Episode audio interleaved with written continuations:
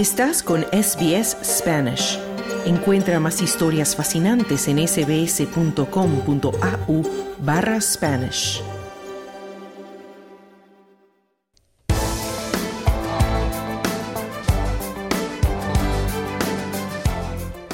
Una investigación hecha en Australia preguntó a los niños sobre sus pensamientos y comportamientos en relación con las autolesiones cuando tenían entre 14 y 15 años.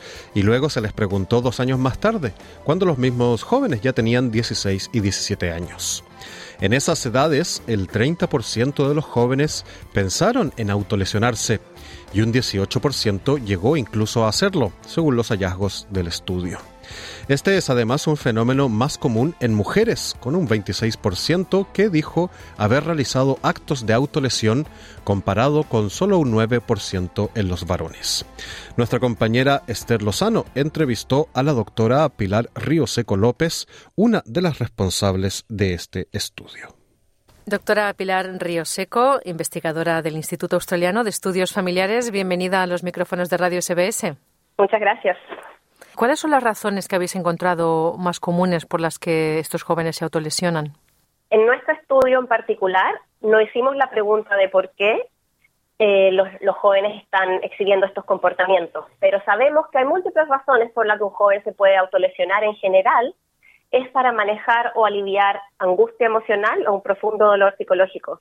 Para algunos jóvenes tiene que ver con distraerse de un intenso dolor emocional y para otros jóvenes que se pueden sentir adormecidos o sienten que no, que no sienten nada, es el, la autolesión es una forma de sentir. Eh, en el fondo, una herramienta de afrontamiento, aunque mal adaptada, que puede brindar alivio temporal a esas intensas emociones negativas o sentimientos abrumadores.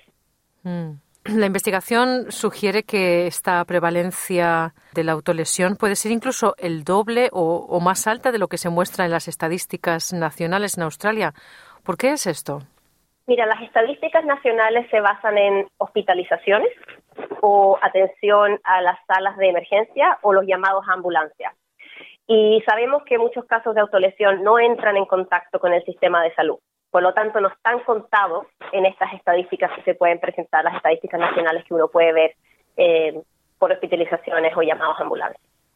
En el fondo es difícil obtener datos precisos de qué tan prevalentes estos pensamientos y comportamientos son en la población, porque los, las estadísticas nacionales se basan en los hospitales. Y por eso estos datos que tenemos nosotros son tan importantes, porque nos muestran que los datos que podemos ver basados en hospitales o salas de emergencia eh, probablemente no cubren la cantidad de casos en que jóvenes están autolesionando. Porque no acuden a esos centros de salud. Exacto. Ya. ¿Tú dirías, Pilar, que estas autolesiones son más frecuentes también por la influencia de las redes sociales como un efecto de imitación? Hay estudios que muestran que la autolesión puede ser contagiosa, es decir, que adolescentes pueden adoptar estos comportamientos al observarlos en otras personas que conocen o en los medios de comunicación. Eh, nosotros no tocamos el tema de los medios sociales, pero hay algunos estudios que muestran una relación entre el uso excesivo de redes sociales y un elevado riesgo de depresión. Eh, y en nuestro estudio nosotros sí vimos que los síntomas elevados de depresión son un factor de riesgo para autolesión. Ahora, los mecanismos por los cuales el uso de redes sociales puede estar relacionado con la salud mental, eso está todavía en discusión en la literatura. Hmm. ¿Esto tú dirías que es algo más prevalente en esta generación eh, más, más que las anteriores? Mira, los datos estadísticos muestran que por lo menos en años recientes eh, los números son estables. Eh, no conozco los datos de otra generación como para poder comentar en eso, pero lo que sí sabemos es que hoy en día sabemos más acerca de problemas de salud mental y se habla más. Y también hay más uso de servicios de salud en general. Entonces, parte de lo que tú estás comentando puede ser, puede tener que ver con que se sabe más y se habla más, eh, pero como te digo, yo no he visto las estadísticas de generaciones anteriores como para poder comentar si es que realmente hay un, hay un, hay una, un aumento. En vuestro estudio, Pilar, también habéis detectado que mm, los adolescentes de origen migrante son menos propensos a estos actos de autolesión, están en menor riesgo. ¿Por qué dirías que es esto? Algunos de los elementos que pueden jugar un rol ahí tienen que ver con valores religiosos. Otro elemento es la unidad en la familia o en la comunidad, en esa en particular, esa comunidad en particular. Y también puede tener que ver con la resiliencia de las familias que han migrado y que han logrado establecerse en otro país. Pero esos son, como en general, ciertas características que podrían ser protectoras, en este particular estudio no sabemos específicamente cuál es el mecanismo que pone a estos jóvenes a menor riesgo. Mm, y Pilar, desde la información que tú tienes y, lo que conoces de, esta realidad, ¿qué dirías tú que podrían hacer los padres para, bueno, monitorear que los hijos eh, no se estén autolesionando o, o evitar que esto les ocurra?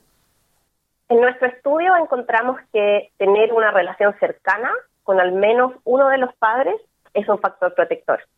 Y eso también se ha mostrado en otros estudios de otros aspectos de salud mental en los adolescentes. Entonces es importante para los padres fortalecer la relación con el adolescente, que no es necesariamente fácil, ah, pero es algo que es un factor importante que protege la salud mental del adolescente. Lo otro que nosotros vimos es que la salud mental de los padres en la edad temprana del adolescente también está asociado con la autolesión más tarde en la adolescencia. Eh, nosotros lo vemos como el rol de la comunidad en general de, dar apoyo a los padres para que ellos puedan cuidar su salud mental y también guiar y apoyar a los adolescentes en los momentos difíciles. La adolescencia es un tiempo en el que estos sentimientos abrumadores y angustiosos aumentan y es importante ahí entonces que los padres puedan dar el apoyo que, los hijos pueden necesitar. Ahora, los padres pueden no saber qué hacer y no saber por dónde empezar. Eh, si están preocupados o tienen preguntas, por ejemplo, llamar a Kids Helpline. Ahí les pueden dar información de los recursos y la ayuda disponible. Es importante tener esa conversación. Si están preocupados, tener la conversación con los hijos. Doctora Pilar Ríoseco López, investigadora del Instituto Australiano de Estudios Familiares, mm, muchas gracias por tu tiempo para Radio SBS. Muchas gracias. Dale un like, comparte, comenta. Sigue a SBS Spanish en Facebook.